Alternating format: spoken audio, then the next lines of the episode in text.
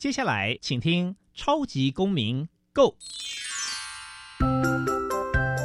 民主社会是百花齐放，法治国家则井然有序。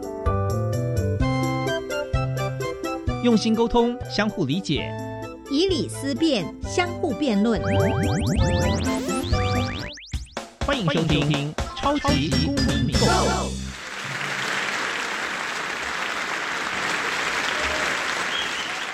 各位听众朋友，大家好，欢迎再次收听《超级公民购》。超级公民购呢是由教育部所委托，由国立教育广播电台以及民间公民与法治教育基金会联合制播。我是节目的主持人苏格格苏明祥。民间公民与法治教育基金会呢是以民主基础系列以及公民行动方案系列两大出版品为中心，培育未来的公民要具备法律价值以及思辨的能力。基金会呢也关心校园的辅导管教议题，发展的相关的论述以及出版品哦。此外呢，每年固定举办全国公民行动方案竞赛，并且举办教师研习及工作坊，希望与社会各界合作，推广台湾的人权法治教育。接下来进入小小公民庭看厅，小小公民庭看厅。在这个单元，我们将会带给大家有趣而且实用的公民法治小知识哦。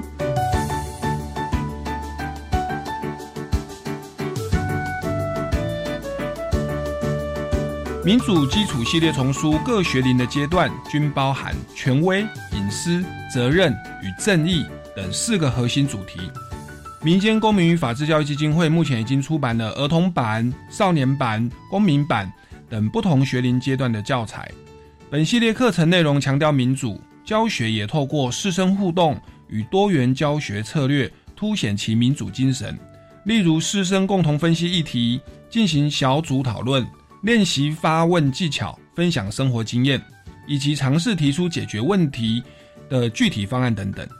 此外呢，也着重实作评量，希望使学生能同整其认知、情感、意志与行动。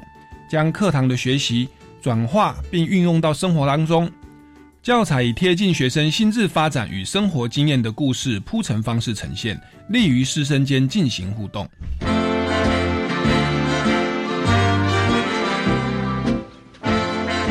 公民咖啡馆，倒杯咖啡，跟我们一起在公民咖啡馆分享近期最具代表性的公民时事。各位听众朋友，大家好，欢迎再次收听《超级公民购》。我们现在进入的是公民咖啡馆的单元哦。那在我们这个之前的节目呢，我们曾经邀请到一位哦，长期推动公民教育，然后呢，以及推动国际人权的一位哦。任教了三十多年的老师哦，我常常说他太早退休了，因为我们台湾的基层教育很需要他呢，把这样的一个公民教育的理念哦，继续的推广落实下去哦。那他是这个目前在中华国际人权协会担任执行长，也在民间公民与法治教育基金会担任执行委员的李慧芬老师，掌声欢迎您。大家好。那李慧芬老师啊，这个在教学的生涯当中哦，以及在现在这个在各个的协会基金会都非常致力于法治教育的推广哦。那刚刚呢，我在那个小小公民听看厅就有提到。就是民间公民与法治教育基金会有一套丛书叫《民主基础系列》，那主题包含权威、隐私、责任与正义。那听说您在教学的生涯哦，就是也非常的这个推荐这个教材，本身也在运作这个教材哦。是，那可不可以再跟我们听众朋友再来说明一下这个教材它的特色内涵，以及您在教学的一些心得呢？好，大家好，我今天呢跟大家分享一下，好像这套教材呢。它的教学方式会颠覆了你一些一些过去的教学方法，然后他很强调讨论，就是他可以两个两个一组讨论，也可以三个一组。有时候两个两个一组呢会坚持比自己的意见嘛，嗯，那三个人的时候就会有二比一的那种效果出来。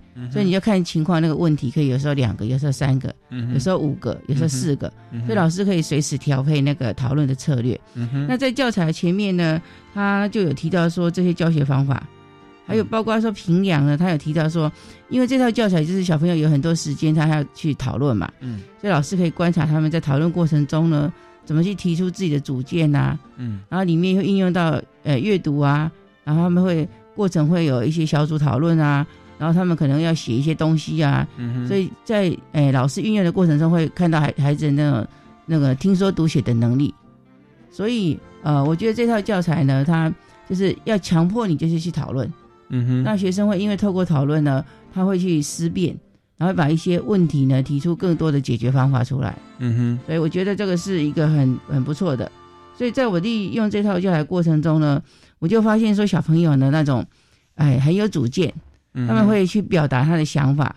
呃，教材也特别提到说他们有标准的答案，嗯。所以你不要强迫孩子要找到标准的答案，嗯哼，他只要依照他的那个学习经验，然后依照他的呃认知，然后去提出看法，嗯。而且可以说出道理来，嗯，那就是一个呃很棒的一个呃小孩子的表达的方式。是，所以说这套教材它就是感觉非常的多元跟活用，嗯，对，而且没有一个标准的答案呐、提供一些比较这个可以讨论的一些思考工具，所以它是比较活用的、哦，对于小朋友的这个思辨的能力的提升哦，然后以及一些呃组建呐、以及一些跳脱一些填鸭式教育的方式哦，其实是蛮能发挥教育效果的。嗯那我们也相信这样的一个教材，对于这群小朋友以后长大进入了公民社会，嗯哼他会成为一个比较多元民主，然后开放、懂得思考的、嗯哦，然后比较开明的一个公民哦。是对，那所以这个我们李老师长期就是大力推动这个教材哦。那在过去的节目上呢，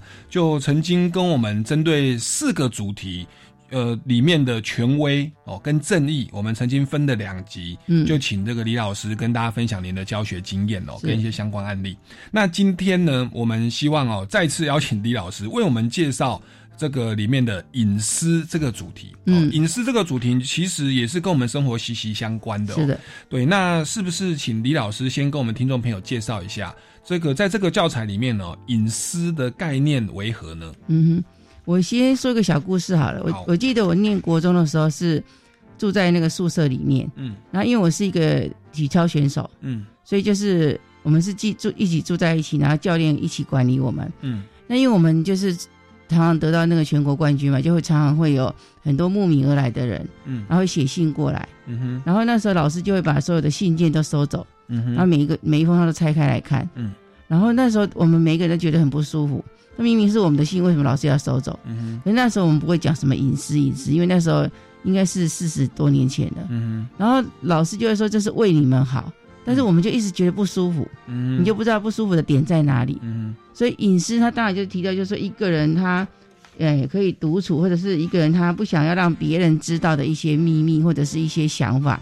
嗯哼或者是你的一些文件呐、都不想要不想要让别人知道。嗯那当时就是有这样子一件事情，让我觉得说就是不舒服，但是不知道在哪里。那现在我就知道说，哦，原来那就是我的隐私被侵犯的。嗯哼对对所以隐私被侵害的时候，是我们会感受到不舒服。对，对，那那个呃，可不可以大概讲一下它大概有哪些种类呢？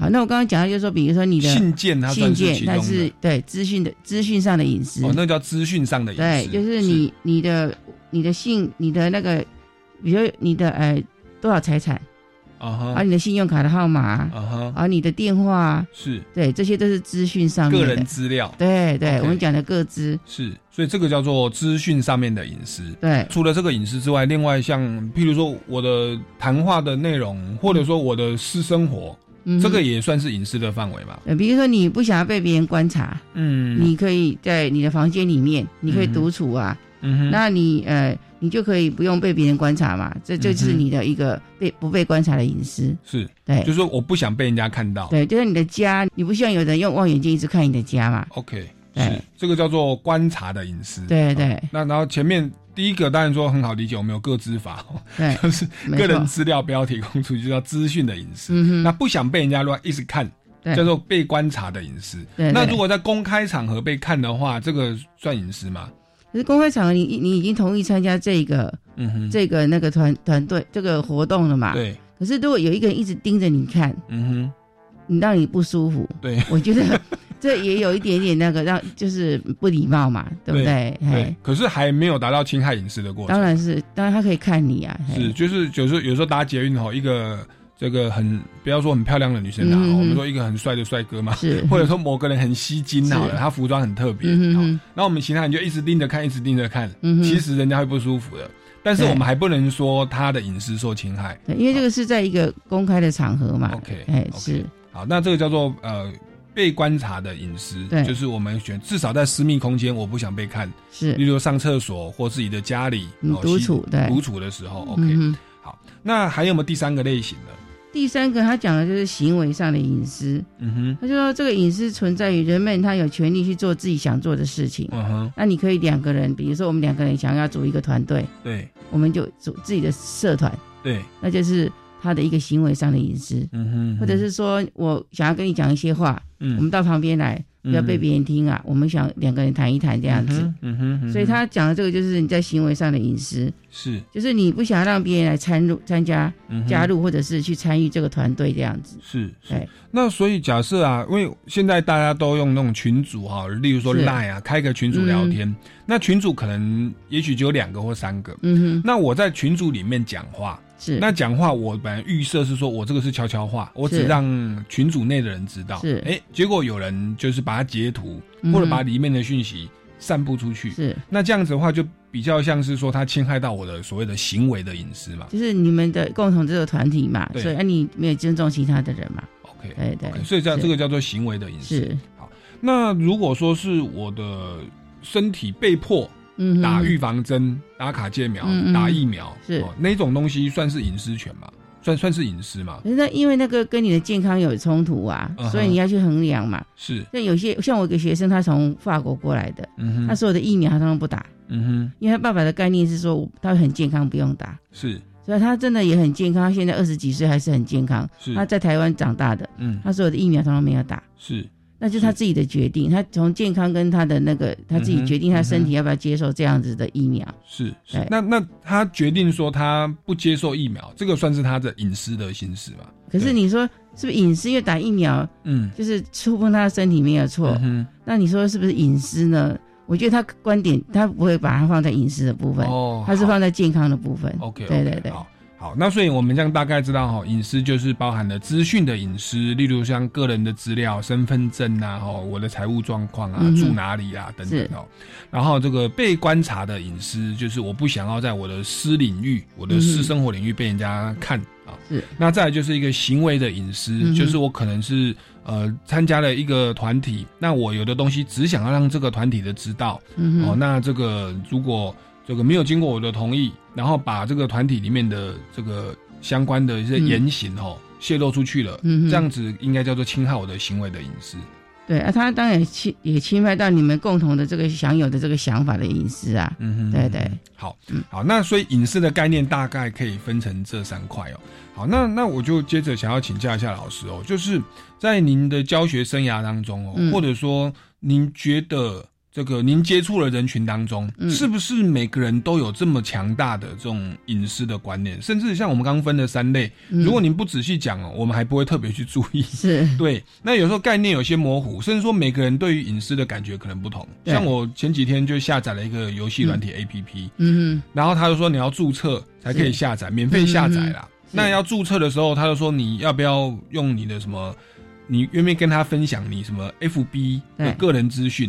为我们现在很多游戏都是直接透过 FB 的账号去认证嘛。是。那我们当然想要玩游戏，就不假思索就说、哦好。嗯 结果我在脸书哈，或者说我自己的个资，就不小心哦，让这个游戏厂商其实就知道了。对，那这游戏厂商他是什么背景、什么国家，我都不知道。嗯还是某个犯罪集团，他想要收集我个资，就是就是制作了一个游戏软件，我也不知道嗯那可是呃这个这样这样的一个隐私权被侵害的感受，嗯你如果不注意，其实好像这个就不小心泄露出去了。没错。对，那请问我们一般民众在这个隐私的需求上，或对隐私的态度，是不是要怎要多一些注意，或者说大家的需求会不会有所不同？就是我我自己认为说，一个人如果没有知识，嗯，他没有隐私的知识，他当然不知道怎么去负责任啊，嗯，他也不知道说这样有多严重，他也不知道后果是什么。嗯哼，所以为什么这套教材很重要？就是说让他有知识，嗯他才知道说他怎么去控制他的这些他的资料怎么不要外流。嗯哼，因为他如果没有知识，他就是很很随性的就外流了。嗯哼，那我曾经参加过一个研讨会，就是有一个高中老师他在带这个隐私，嗯他用一个活动，我觉得很有意思，就是他问了很多问题，叫你写在九宫格上面，嗯哼那九个问题嘛。哼，嗯比如说你有没有生病史，你有没有你信哎你的信用卡几号，你的什么什么之类的。嗯那我们这个游戏这个活动结束之后就做讨论嘛。嗯那我旁边有一个是从国外回来的一个学生，嗯他全部都是空白的，嗯哼，可是我们其他的人乖乖每一个都写下来。嗯哼，那因为这跟我们的教育有关系，我们的教育就是老师说什么你就你就听什么嘛，嗯权威说什么就是权威人士嘛。嗯可是我就问旁边那个人，哎，你怎么通通没有写？他嗯说这是我的隐私啊，我不想让别人知道，很简单。嗯哼可是我们就是乖乖的一直写，嗯写完之后老师就开始问哪一个问题谁要发表啊？嗯哼其中有一个说你有没有什么生病的记录，什么生病史？嗯哼，那有很我们台湾人就会说哦，我有高血压，我有什么就一直讲。嗯可是你为什么要讲这些东西？嗯你为什么不觉得说这个场合适不适合，或者是说，哎、你要不要保有一些你自己的一些隐私？嗯哼你完全都没有这样子，所以这跟一些那种这个国家哼，东西方有一些差异性。嗯哼，你不知道说该不该讲的过程中，你就很容易把你的东西就流出去了，嗯哼，对，就很容易就是资讯就外流了嘛。嗯哼。可是慢慢你如果知道说要怎么保有你的隐私，你就会保护自己的安全。嗯哼，所以你看台湾很多那种诈骗的，很多那种高级知识分子，嗯。曾经有那个女生已经都硕士毕业了，嗯。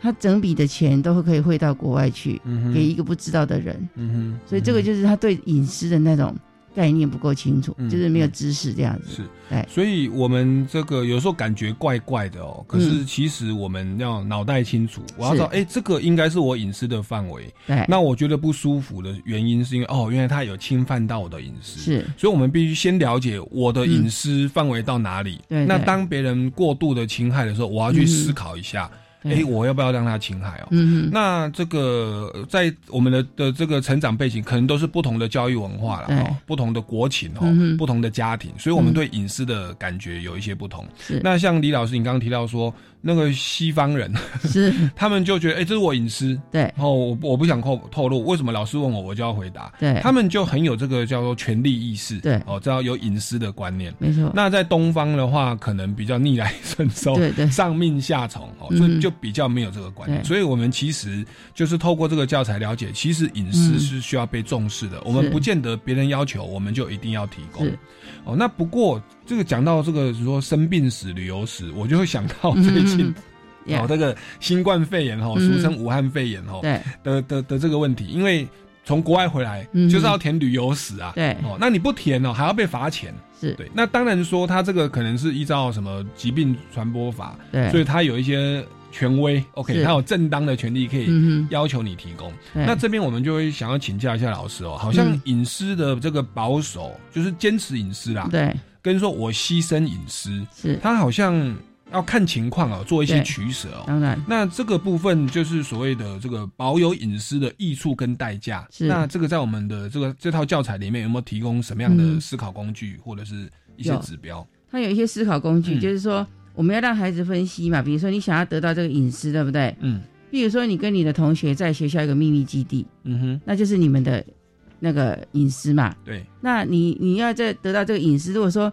在那个秘密基地呢，他们会得到一些益处，就是说他们可以自由的想象，可以演戏，可以干嘛，也不会被别人看到。是，可是如果突然有一些坏人闯进来了，嗯。或者是那里有突然有什么虎头蜂跑出来了，嗯哼。他们就没有人可以救他们，是，或者他们上课了还没有回来，也不知道有人，没有人知道他们在哪里呀、对对，所以他会要付出一些代价，没错，所以要去衡量这个利益跟代价。嗯哼。当然，你嗯如果代价太大的时候，你当然就不能够为了利益去牺牲牺牲这个你的危险嘛，你的嗯安全这样子。嗯哼嗯哼，所以孩子不是说我要隐私，我就是哎无限上纲这样子。嗯哼，所以他要透过这个工具去评量说评估说，哎，我这样做呢，我有多少利益？嗯，那我这样做会得到什么样的一些要付出什么这样子？嗯哼，所以让他们分析这个利益跟代价是很重要的。嗯哼，对，，那孩子看到这样子，那知道那个结果会怎么样。嗯哼，所以这套教材很很会提供孩子一个思考，就是说因果因果。嗯如果你，要这样做，结果会怎么样？嗯如果你，不这样做，结果会怎么样？嗯哼，对，所以，他们都会去分析分析之后，再决定你是不是应该保有这个隐私？嗯哼对，所以那个小朋友他们保有一个所谓的秘密基地，如果山崩了或里面出了状况要求救，真的是人家不知道他在哪里，就只能报失踪人口啦，要救也嗯。救不到啊。对对。这个就是他保有隐私的代价。是。对，那像我刚刚我是要玩游戏，是，我就牺牲了隐私，牺牲了隐私，我就可以玩游戏嘛。嗯哼，但但是我就我坚持保有隐私，我可能付出的代价就是不能玩那个游戏。是。哦同样的啊，如果是像这个染疫的从国外回来啊，对，嗯那你要填旅游史嘛，对。那你要去衡量，你要保有这个隐私，可能要被罚钱，是。对，那甚至可能会造成这个更大的对更大的问题哦，嗯健康哦，对自己对别人的危害。好，那这个其实就是我们在判断要保有隐私的时候，嗯哼。哦我们要先先去思考，不是说哎、对这个是我的隐私哦，你要侵害我通通不要，是。或者说哦这是我的隐私，你要侵害哦，反正我爸妈说就是要听话，我就通通要，是。不是这样哦？在受侵害的时候，你觉得哎。这个侵害到我的隐私范围，我要个案的去做分析。是，那我忽然想到，最近哦，我有一个好朋友，嗯他呢就忽有一天传的简讯给我，他就说：“哎、苏哥哥，你要不要玩这个东西？这个东西叫做冰棒。哼，啊，这个冰棒是一个 A P P。嗯那你我我我按同意之后呢，结果啊就变成我的行踪，嗯手机的 G P S 啊，是，这个讯号哈、就是对方可以透过那个软体知道我现在人在哪里。嗯，嗯哼。哼，那这个东西是说好朋友之间可以玩啦、是。或者说父母跟子女之间，有时候要掌控子女的行踪，嗯嗯嗯或者说好朋友之间哦，不想要问说你到哪里，所以就直接玩这个软体，就是。可以定位喽。是，那我也觉得，哎、这个好像是好玩的东西哦。对，我把这个我就分享给我几个好朋友，嗯，差不多有十个吧。是我觉得，哎、大家这样以后要约比较方便。嗯结果这十个里面有一半的人跟我说，嗯他说我如果加入的话，哦，嗯我的隐私会泄露。哼，哦，对，然后他说，那隐私泄露的话，他脑袋就会评估啊，他要去哪里玩，为什么要让我知道？我又不是他的谁，是 我们只是好朋友而已。对，那第二个顾虑是说，哎、让我知道，也许也就算了。对。可是这个 A P P 的公司，它等于掌控所有使用这个软体的人的的行动住处嘛。我我不是说冰棒这个软体怎么样，如果今天有网络骇客啦或犯罪集团今天就取得这个资讯哦，嗯哎、那很可怕哎、我今天出国玩，对。或当然他知道你家没人嘛，那他他可以算嗯出你平常都在哪里嘛，那边是是你家，啊，你出国玩他就去哪里，就就就就可以趁机闯空门。那其实这个东西在我们玩游戏的时候，嗯还有跟人跟人互动的时候，其实都要重新审慎的去思考。对，所以你哦就是要分析那个利益跟代价，对啊。那不过我后来我还是同意了，嗯，对，因为那个人是我好朋友，嗯哦我如果嗯就是我拒绝他，我怕他受伤。那这个是我在保有隐私我要考量的哦。对就是我想不想让他知道，那也许也许我们的关系会更亲密等对等。他去打工在哪我也知道，我可以直接去嗯给他突袭，呀说嗨 surprise，我知道你好，那这个东西就是保有隐私的艺术跟代价哦，值得大家再去重新再去思考和关注。好，我们先静一下音乐哈，我们待会再持续访问李老师有关于隐私的问题。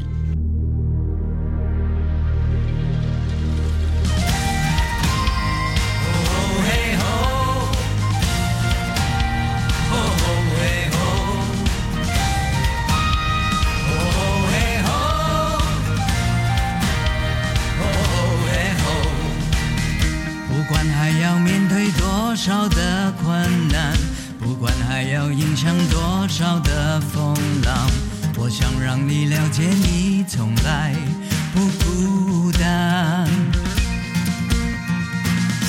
不管还有多少恐惧在扩散，不管还有多少不安在弥漫，我祈求你永远不会失去盼望。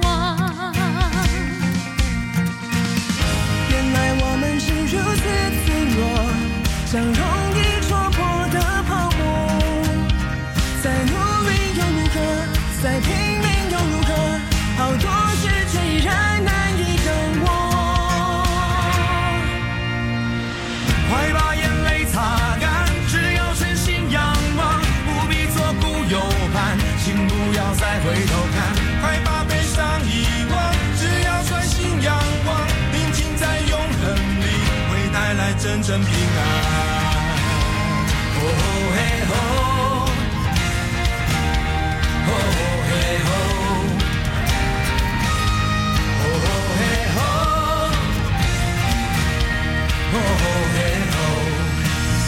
有你同在，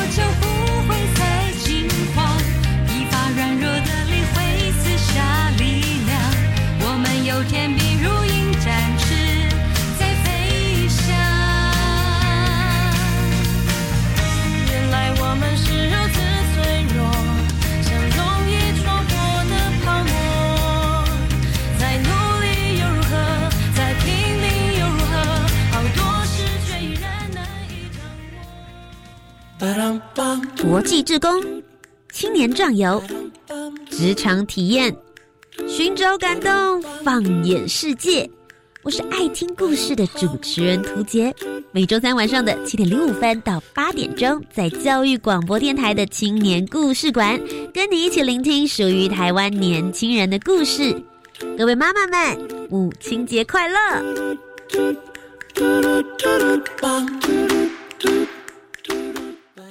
你最近气色很好哎，都在哪里运动啊？我本来都在健身房运动，现在呀，暂时改在家里或开放空间做有氧体操哦。可是听说健身房消费纠纷很多哎。别担心，其实只要在签约前记得比对健身中心定型化契约应记载以及不得记载事项，就可以保障消费者权益哦。一起来运动吧！以上广告，教育部体育署提供。On yo！聪明用电不藏私，节电招式教给你。冷气二六到二八，搭配滤网固定洗，老旧家电旧换新，认明标示最放心，守住荷包最开心。哟哟，聪明用电好习惯，随手关灯一指按，待机电器定时关，冰箱储藏八分满，做好做满 Number One。更多节能小配博，请上节约能源园区网站查询。Let's go！以上广告由经济部能源局提供。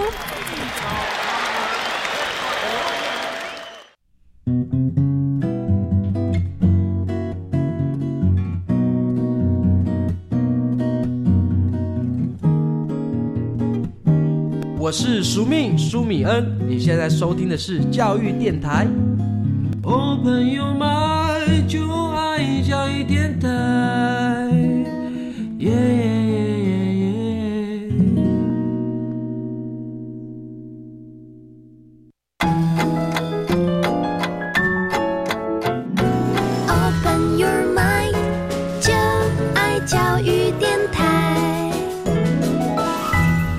位听众朋友，大家好，欢迎回来公民咖啡馆哦。那在这个单元呢，我们持续为您访问到的是中华国际人权协会的执行长，也是民间公民与法治教育基金会的执行委员。那本身呢，在这个小学哦担任这个公民教育的推广哦，长达三十多年哦。那他现在是退而不休哦，在致力于这个台湾的人权法治教育的推广。那他认为一个很好的方式就是推广了我们基金会所出版的这个民主基础系列教材。那刚刚李老师呢有跟我们提到这个教材里面有关于隐私的部分，那就是有跟大家介绍隐私的概念，包含了资讯的隐私。观察的隐私跟行为的隐私，那也提到说每个人对于隐私的需求跟重视的程度不一样哦，所以可能西方人或他的家庭环境是要他哦不要随便泄露各自的啦，但老师他提供他可能就要考虑半天哦。嗯那所以最后也跟我们说，其实我们在决定哦要不要呃释放自己的隐私，或者说让自己的隐私让别人知道的时候，我们要考量，诶，我保有这个隐私有什么益处？哦我保有这个隐私要付出什么代价？哦，那我就举了很多这个我的下载 A P P 哦，我这个最近要年轻化，下载很多 A P P，哎，其实都会牺牲隐私啦、哦。好，那我想接着再请教一下李老师哦，那这个隐私，您刚刚提到说有这三个概念哦，那请问一下，保有隐私它的这个隐私的范围，还有隐私的限制是什么？这个是可以可以跟我们再说明一下？好，我记得呢，我刚刚毕业的时候出来教书嘛，那人事都要你填资料，嗯那那个我们就要填说你要贴照片嘛，那填资料，嗯。那照片还规定你要当就是近一两年内的照片，嗯哼，不能填放小时候的照片嘛 哈。然后那个资料上面我记得有一个要填你有多少钱，嗯。你有多少财产。嗯哼，那我同学呢他是从那个他是泰国侨生，嗯。然后他就照片呢他就用画的，嗯。他就画一个他自己的头，嗯哼，那人事一定会很生气吧？嗯。然后呢，他那个财产呢，他就写了很多很多零，嗯嗯超过十个零。嗯。那那个人事看了也很生气。嗯哼，那这个他他都觉得说那是我的事情，我要怎么做就是怎么做。嗯。可是你看你在一个公司里面，如果说你要控管这个安全，嗯。那大家都不不交照片，那比如说进来要扫扫描啊，要看这个人是谁，要辨识啊，嗯。那你不交出照片，他就没有办法辨识，或者是说你的财产申报，那财产申报对学校来讲为什么很重要？嗯。如果你当总务主任，嗯。他要知道你有多少财产，嗯哼，因为他会担心你把学校财产移到你的财你的名下去了，嗯。所以他要控制你有多少财产。嗯哼，那这些呢，你可以说是你的隐私，可是它会有一些限制。嗯哼。那那个限制是为多数人的安全，嗯哼。多数人的一些利益，嗯哼。所以你不能因为你自己的那个隐私，那你就不去参与这这些填写，说你这是你的隐私嘛。嗯，所以隐私它一定有一些限制，这样子。对，所以我们一开始那边所谓的隐私的艺术跟代价，是说我个人在做判断哦，我这个会可能会交到一个好朋友，嗯可是我行踪会被掌控。我如果半夜哦，假设交男女朋友哈，我半夜要去、要去哪里玩哦，对。要去夜店玩哦，我跟朋友唱歌唱到很晚哦，是。哎，这个就会被人家发现，会被家长发现，这个是个人的考量。嗯但是我们现在谈的是说隐私，它还是就算你个人觉得说 OK，、嗯。你的益处很大，保有隐私的益处很大，你就是坚持隐私都不要释放出去。嗯哦，那但是有的时候隐私还是会有所谓的限制，那是考虑到公众的利益。对哦，那像我们最近的这个疾病管制，就是国外回来的，你一定要填这个这个旅游史。是，那这个就不不由得你说不啦，对对不对？你说你要呃我要去哪，这是我的隐私范围，很抱歉，在这边牵涉到全台湾人民的这个健康安全，嗯哼所以你就要遭受到限制。对，OK，这个叫做隐私的限制。是，所以它限制最主要原因就是公众考量，对。公众的利益考量。当然会也会考虑到自己，比如说像独处，像有些孩子他喜欢独处，嗯那就是他关在房间里面，他他的隐私嘛。嗯那有的孩子还会贴说，哎，请进来要要敲门，嗯因为他现在都是隐私高涨嘛。嗯哼可是我曾经看过那个案例，就是孩子自己关在里面打电脑，嗯哼然后他玩了一一些游戏软体。嗯那有一些游游戏软体，它有暗示，嗯比如说你爬得很高，你会变得很强壮；嗯哼你如果从上面跳下去，你会变得怎么样？嗯那曾经就有这样的小朋友，他真的从很高的地方跳下去，嗯哼，真的。那他因为他关在房间里面，父母亲都不知道。对那他住在高楼大厦里面，他做了什么？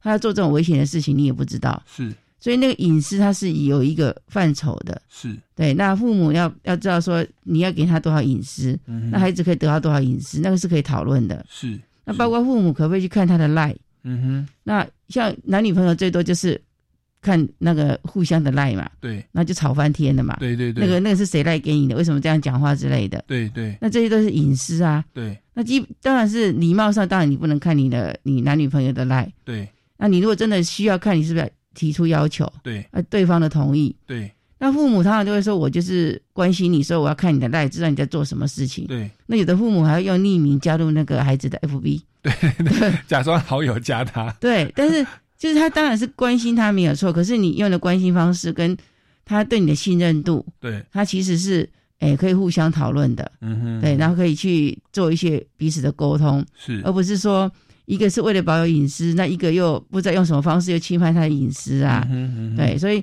他要保有他自己的隐私的过程中，他其实要知道那个代价在哪里。是是。对，所以这个所谓的保有隐私的益处跟代价，以及说外部给他加的限制，例如说父母亲对孩子啦，或老师对于学生，其实如其实也是可以透过沟通啦，是。沟通了解，征得对方的同意。对。对，那当然在这个过程，嗯。我觉得也可以搭配李老师之前所说的权威啦，嗯嗯嗯。就是你要我写旅游史，因为有法律授权嘛，它对。是正当的权利，我非写不可，我的隐私就要做出让步。对。那一样啊，父母亲对小孩，嗯其实因为我学法律的，嗯父母亲对小孩有监护权嘛，对。有侵权嘛，有管教权，其实他是有权威的。是。对，那那在这种情况下，如果父母坚持说隐私要受限制，好像小朋友是比较弱势的那一方啦。对，那但是说父母不要那么权威啦，嗯。要好好沟通，跟他解释啊、对。为什么要监督你或怎么样，嗯或者 OK 我们协议好，这边你跟女朋友或男朋友或者是跟好朋友讲什么，我不要过问，对。哦，但是怎么样怎么样，是。达到一个平衡点。对我我在澳洲曾经待过半年，嗯。然后我发现他们的那个父母的责任真的是很大的。比如说，嗯他们有一个规定，就是他们的房子，因为他们都是那种很多都是住平，就是那种 house 嘛，嗯。对，然后就很多小房间小房间。嗯哼。他们的规定，如果家里有小孩的或老人的，嗯。他们的家里的房间是不可以那个上锁的，哦，对，嗯不可以有锁就对了。是是，所以他有哦法律规定的，是法律规定的，是是。所以他随时他需要去看看他在里面干嘛。嗯哼他可能敲敲门说：“我进来，我看看这样子。”对。可是我们就没有这样子的 sense 嘛，所以我们可能房间都孩子会上锁，对，那你每次要进去进不去，敲门他也不打开之类的。嗯嗯那就是因为我们对这个隐私的概念呢，有一点过扩张了，或者是没有真正的理解这样子。是。是对，所以我们要不就是过度的服从，要不就是过度的保障，好像没有一个一个标准，没有一个判断的基准。是，所以在这种情况下，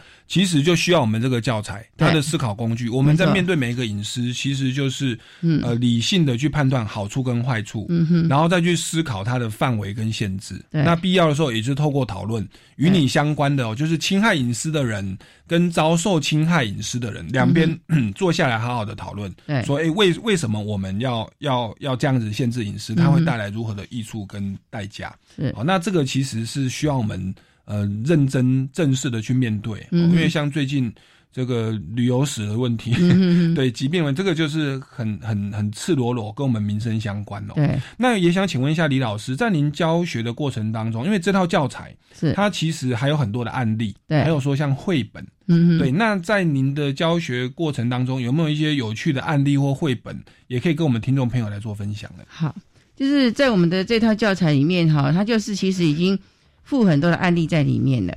嗯，好，包括说里面有一个呃故事很有趣，就是那个有一个有一个人呢，他他想要到一个地方去做一些事情，嗯哼然后他就不带他的朋友去，嗯那他他就问他说为什么不能去啊？嗯然后他就是说他过程中其实他是怕被嘲笑。嗯就是很多人都怕被嘲笑，说想要保护自己的隐私嘛，嗯哼所以他就用故事的方式去，呃，让孩子去讨论为什么会这样，为什么会那样子。嗯那小朋友如果透过故事讨论，他们就会很有感受嘛，就是知道说哦，故事很简单，而且跟他生活也很有相关。嗯哼。然后他的教材里面呢，他除了用这个故事，还有用那个小鱼杰西。嗯。那小鱼杰西那个就是谈一只鱼，嗯。他就是想要保有隐私，他有一个秘密基地这样子。嗯哼。那这个孩子很有很有那个很有经验，嗯。因为孩子常常都有一些秘密基地，嗯哼。然后他的秘密基地也常常换来换去，嗯。所以他们就会知道说，你要保有秘密基地的时候，你要去想到他那边有没有危险，嗯哼所以他要分析利益跟代价嘛。嗯哼可是因为我们没有教他这样做的时候，他常常就是，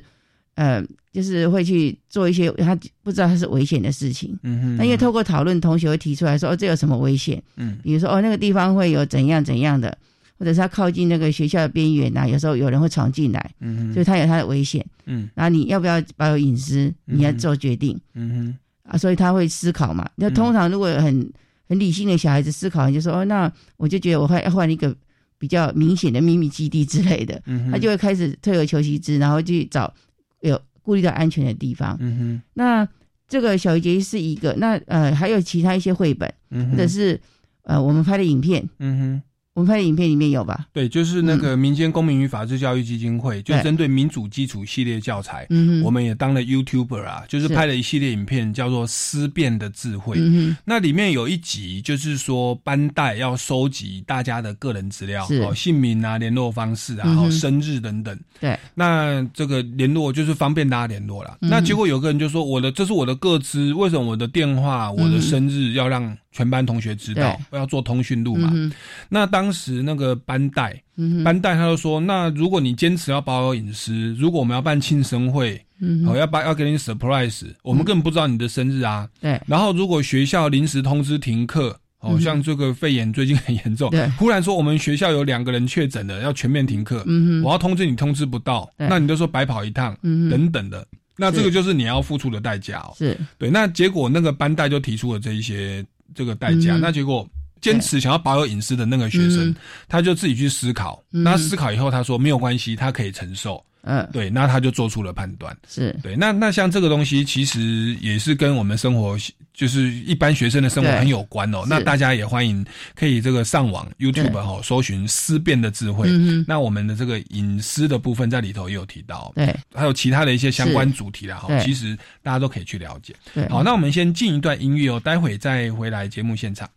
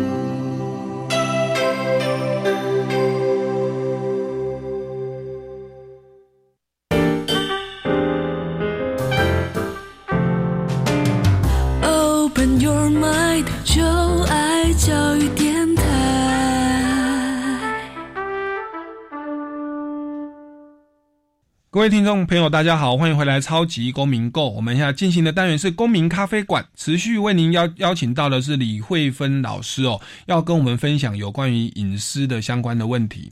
那在李老师这个教学三十多年的过程当中，嗯我们刚刚说过，影片我们有拍思辨的智慧的影片嘛，也是以校园生活为主。那在您实际的校园生活当中，有没有真实发生的小朋友的一些有关隐私的实际案例？然后您运用这个思考工具哦来加以解决的，跟我们分享一下。好，对小朋友的部分就是，呃，我有一个小朋友，他是从国外回来的，嗯然后他在国外住了一段时间嘛，然后呢有一天就跟我说：“老师，我的奶奶都不懂隐私权。嗯我说：“为什么？”他说：“我的奶奶呢，常常就是莫名其妙就跑到我们家来了，然后我们听着都会觉得啊，怎么会这样子？但是你的奶奶。”说：“他说呃，虽然是我的奶奶，但是她要先预约，要先问我们有没有空，然后不能够随时要来就来。”是。他说这样我们都不能够我们自己家里面，他认为说他们家里他爸爸妈妈才是他家里面的人，对，不能够独处就对，不能一起团聚，因为奶奶会插进来这样子。是。所以你看他们对隐私的概念跟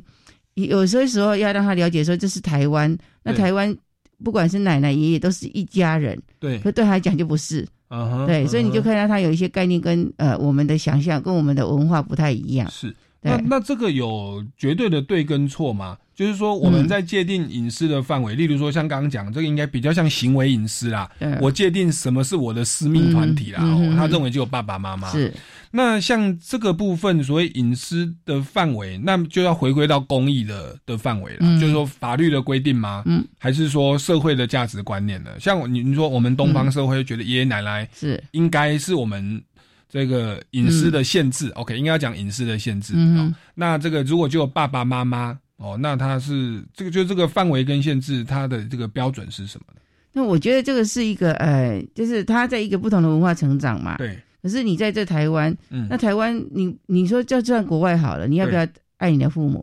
要要嘛。对，那我觉得差异在那个，就是说你要来之前打个电话，嗯哼，这个是不管东西方，我觉得应该都可以接受的。是就是打个电话这样就可以了嘛。是没有说什么可以，没有说你不能来或怎么样，你问问看说我们现在有没有空，嗯那么奶奶要过来哦。是可是因为我们台湾的人，尤其是老一辈，他们也没有那个隐私的概念，对对所以他会觉得说，因为我就是你奶奶，我要来就来啊。对对，所以就是一个彼此尊重而已。是，那他这个可以跟他谈，对，那让他知道就好了。嗯，所以等于是上一代跟下一代，他们对于隐私的范围跟限制界定不同，因为上一求对对爷爷奶奶说啊，我的爷爷奶奶就是这样对我的、啊，对，所以他认为那个不是他的隐私、啊，对对。可是下一代的人，他会觉得，哎、这是我的隐私啊。所以关于隐私的范围，其实就是如一开始所述所述的，应该要侵害者跟被侵害者嗯应该要沟通。是哦，就像我们的影片里面是那个班带嗯哼跟那个学生也要先沟通。是对，那其实包含我们的政府。如果要限制我们的隐私，你也要开记者说明会哦。最近确诊确诊到四百多人哦，所以我们要怎样对怎样怎样。嗯哼 OK，大家会比较愿意接受。对那这样可以少了一些冲突。没错。对，那这个是一个蛮有意义的，应该说很常发生的、哦。对，那另外有一个是嗯身体上面的隐，就是身体上面被侵犯的。是。那小朋友呢，因为他可能对一些怎么保护身体，嗯，他会觉得不舒服，他说不出所以然来。嗯那我记得有一个有一个案例是我学生呢，他们就是一个男生跟一个女生，嗯。然后他们就是做了一些不好的行为，嗯哼，可是是那个男生对那个女生，嗯他就把他带到地下室去。嗯。那这个要先就是，如果孩子有那个对身体知道这是你的隐私，你会拒绝嘛？嗯，你要教他要拒绝，嗯。啊，没有教他就不知道，嗯。那开始可能觉得好玩，然后去地下室探险，然后那男生就对他做一些，就是摸他身体之类的。嗯哼，那这个如果有教育他之后，他我觉得他这个行为就会比较不容易发生之类的。嗯哼嗯哼，包括说他们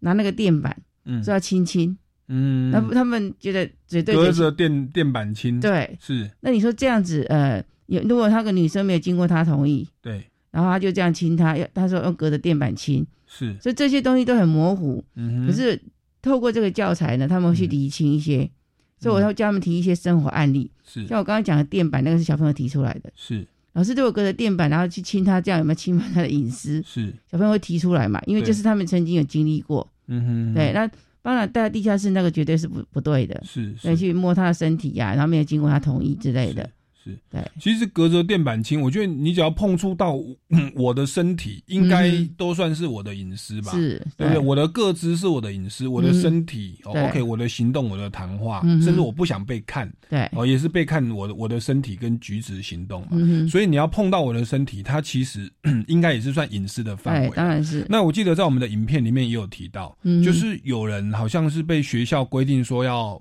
打疫苗，嗯哼哼对。那打疫苗这个东西，它其实也就是侵害到身体，是对。那我们在影片当中也有提到，有人就害怕说，哎、我的身体如果被打疫苗，可能会有副作用，对对。那我也觉得我靠的自自体免疫就好了，我我为什么要被侵害这个隐私？所以像这样的一个身体的。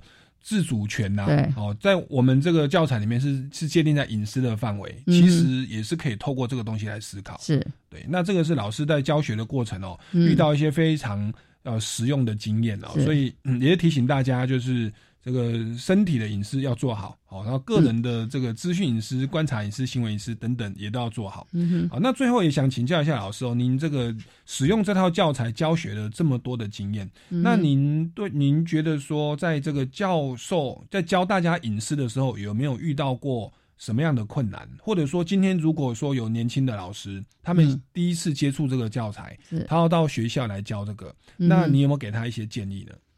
第一个就是，我就觉得老师自己就是要不断的精进嘛，你要真的了解这个教材的内容。嗯哼，那教材内容当然不是一次就一就马上了解，或者是你在教的过程可能没有办法一次到位。嗯但是我觉得你从教的过程中，你会慢慢的会精进，嗯然后呢，跟孩子讨论过程中，你会了解很多孩子的想法。嗯哼那这样子，你跟孩子的的那个距离会越来越近，嗯因为你了解他们，你就会知道说哦，他们都是怎么想的。嗯哼那孩子如果没有这个教材去支撑他，他可能对隐私只是片面的概念而已，嗯哼那他没有办法很深入讨论。嗯哼然后因为透过教材它是引导式的嘛，所以他会有工具让他去思考。嗯哼那小朋友可能在思考的层面就越来越深入，越来越广这样子。嗯哼那我觉得这个对一个老师用这个教材也是一个进步，对学生也是一个学习。嗯然后他们对这个隐私的概念就越来越清楚，然后他们就是生活上就越来越少的混乱，嗯因为他们懂了嘛，不会随便去侵犯别人，嗯那也懂得尊重别人。嗯那当别人侵犯他的时候，他也会提出来说：“哦，这是不对的哦。”嗯哼，他会主张他的想法。嗯那这个都是一个很棒的一个点。嗯所以老师，你如果试着去用，不要害怕遇到困难，嗯因为基金会都会支持你。你有嗯要教材或者是要找律师，哎呃，求求救啊，或者什么要有一些教材怎么问，我们都有人可以被询问这样子。嗯所以年轻的老师如果在对这套教材想要取得相关的资讯，嗯其实就可以到民间公民与法治教育基金会的官方网站，是对它有进一步相关讯息。对而且我们一开始节目有提到说，我们有这个教师研习，对还有教师工作坊，对对。那所以基金会这边也会请这个受过训练的律师、讲师嗯到学校里面。呃，不管是晨光时间，或者是其他的课程的资源、周会、班会的时间，嗯对。然后可以跟大家来分享，透过案例、透过影片、透过一些互动小组讨论的方式，对，哦，让大家先来，像让老师们先观摩啦，嗯也让学生来了解这一些全这个隐私哦如何来来来运作。是。好，那我们节目也慢慢到了尾声哦，那是不是再请这个李老师为我们今天的主题来做一个总结，或者你觉得还有哪些地方需要补充的？好，就是我觉得如果说小孩有这些概念啊，那我们这些小孩未来就是我们台湾的一个很理很理性的一一一群人。嗯那曾经就是像有的家长他没有这个概念，嗯那教室发生了一些事情，比如说有人在教室的书包放了墨汁啊，然后你们就查不出来。那家长有一半以上的人都说要装装那个摄影监视器是是，那你这样子要监视这个班级，这是合合法的吗？嗯哼。那这些人的老师教学的隐私啊，还有学生的一些一举一动都被监视。对，所以因为他们没有这样的概念，嗯。所以他们没有方法，嗯。他就透过这种呃，他们就最觉得最直接的。嗯哼。所以小朋友如果有一些这些概念呢，嗯。像小朋友现在都在讲，都会这样讲说，看监视器，看监视器，嗯哼。事情找不出来就看监视器。嗯，那可是你看我们以前的人不用监视器，对。我们会有那种道德概念，对。然后我们会有一些行为准则，是，所以这套教材再放进去，小朋友会会再回到更理性的社会里面。嗯哼对，嗯所以我们要让孩子呢真正的有知识，然后有一些正确的主张，嗯然后可以去运作他的生活，可以运作的更理性这样。子。是是，所以像这种装监视器啊，哦乃至生活上很多的问题，其实要坐下来好好的谈，然后好好的去理性分析，这样带来什么好处，这样付出什么代价。对也从法律上或公益的嗯角度去思考，是这个隐私无限上纲，对，可能对于全体人民或全校师生反而是不好的。嗯哦，那凡此种种，其实在我们的教材里面都有提供相关的思考工具跟讨论的脉络啊。那各位听众朋友，如果想要进一步了解哦，也欢迎到民间公民与法治教育基金会的官方网站来追踪相关的讯息活动。那或者到本节目的脸书粉丝专业超级公民购哦来留言或询问。那各位听众朋友呢，我们这个今天的节目哦就到这边告一段落。那我们下个礼拜六下午三点零五分，我们超级公民购再见喽。学习思辨的智慧，散播正义的种子。超级公民购是由教育部学生事务及特殊教育司委托国立教育广播电台与财团法人民间公民与法治教育基金会共同制作。